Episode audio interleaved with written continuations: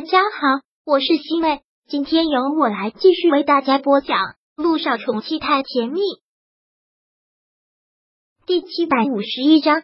涟漪被激怒了，涟漪现在看到他这个样子，都觉得厌恶至极。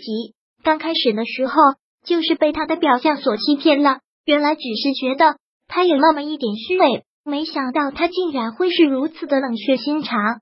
也没有什么。可能我这个人小心眼，对于之前相亲的事情还一直耿耿于怀。涟漪真的特别有冲动，想把这个男人的所作所为全部都说了出来，但是内心的理智告诉他不可以这么做，这么做了反而会适得其反，所以他就避重就轻了。依依，你说这个就太没有诚意了。木南风还是那样笑着，在涟漪看来，那种笑特别的坚硬。依依。咱们都是一家人，也就不在这里兜圈子了。我听佣人和医生说，之前医生给思辰开的药，你都不让思辰吃，而且偷偷的都给思辰换过了，是真的有这么回事吗？你为什么要这么做呢？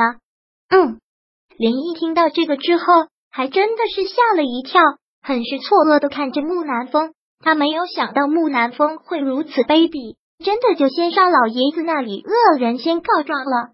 我是听佣人和医生这么说的，他们说观察了你不止一次，说你不让他喝药，还偷偷的换了他的药，真有这么回事吗？没有。穆思辰连忙出来说道：“这不关依依的事，不是依依不让我吃，是那些药实在是太苦了，我根本就难以下咽，所以我就偷偷的换成了糖，都是我不好。爷爷，穆思辰当然是要护着莲漪。”他当然知道涟漪这么做是心疼他，他怎么可能把这些过错都推给涟漪呢？思辰，你是不可能这么做的。木南风很笃定的这么说了一句。穆思辰刚又要说什么，涟漪打断了他的话，抢先说道：“你们不要再难为思辰了，你们知道思辰是不会撒谎的。没错，是我不想让思辰吃那些药，是我让思辰偷偷的换成了糖，这是为什么呀？”依依，舒可远装作很是不解的问道：“生病了，不就应该吃药吗？那个时候思成还没有什么心智，你应该监督他吃药才对，为什么会不让他吃？”连依特别反感这些虚伪的人还在这里明知故问。是啊，你为什么要这么做啊？老爷子当然也是不明白，我为什么要这么做？难道你们真的不明白我为什么要这么做吗？思辰吃了那些药之后严重过敏，第一次吃半条命都没有了，终于给思辰把那种药给停了。后来又换了一种药，浑身起疙瘩，他抓破了很多地方。我不是医生，我的确不懂，但是个人都该知道，过敏了之后就不能再继续吃吧，这应该是每个人的常识吧。既然吃上让他这么难受，这么痛苦，又为什么非要继续呢？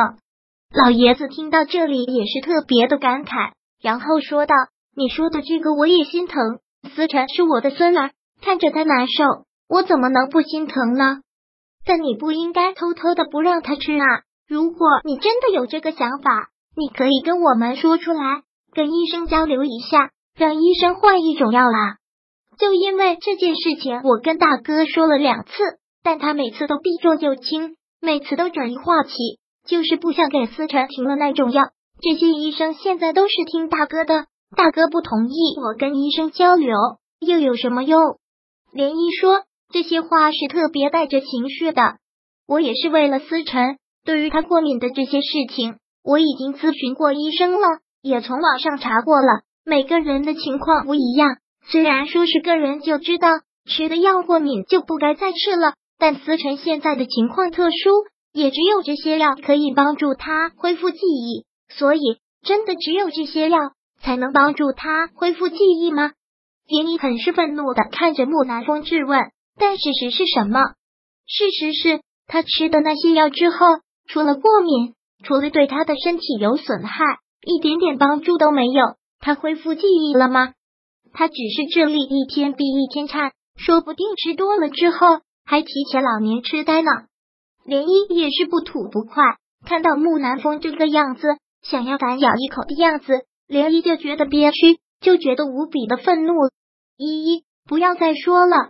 涟漪刚才的那股劲儿，已经是要把什么都说出来了。而穆思辰当然是害怕，想要拉住他，但一心想要把这个水闸打开的木南风，怎么可能就此打住呢？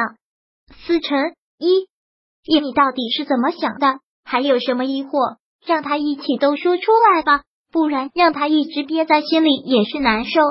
木南风说道：“是啊，依依，你心里是怎么想的？都说出来吧。既然你对那些药不放心，你觉得那些药对思辰不好，跟南风反映了之后，你还可以来跟我说啊。我没有说过吗？爷爷，连一问，但大哥三句两句就给我挡回去了。我也真的是不明白，大哥为什么一定要让思晨吃那些药，一日三餐跟监督犯人一样。我也觉得这种举动很奇怪。依依，舒可月听到这里。好像觉得特别奇怪的样子。南风对思辰吃药如此上心，当然是因为关心思辰。药只能是一日三次按时吃，才能对身体有作用啊。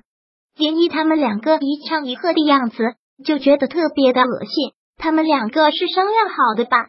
在这里唱双簧给老爷子听，到底是不是这个原因？大哥心里心知肚明，也或者说你们两个都心知肚明。不要在这里揣着明白装糊涂。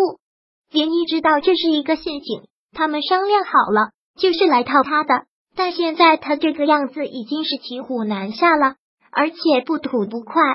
什么叫我们揣着明白装糊涂？舒可愿听到这里，完全听不懂的样子，问道：“依依，你到底在说什么？我都听不懂。”连依最讨厌看到这种人这样装着有意思吗？整天这样演戏不累吗？爹，你真的是很反感。罢了，既然要说，那他就说好了，就算死也要掀开他们两个的真面目。第七百五十一章播讲完毕。想阅读电子书，请在微信搜索公众号“常会阅读”，回复数字四获取全文。感谢您的收听。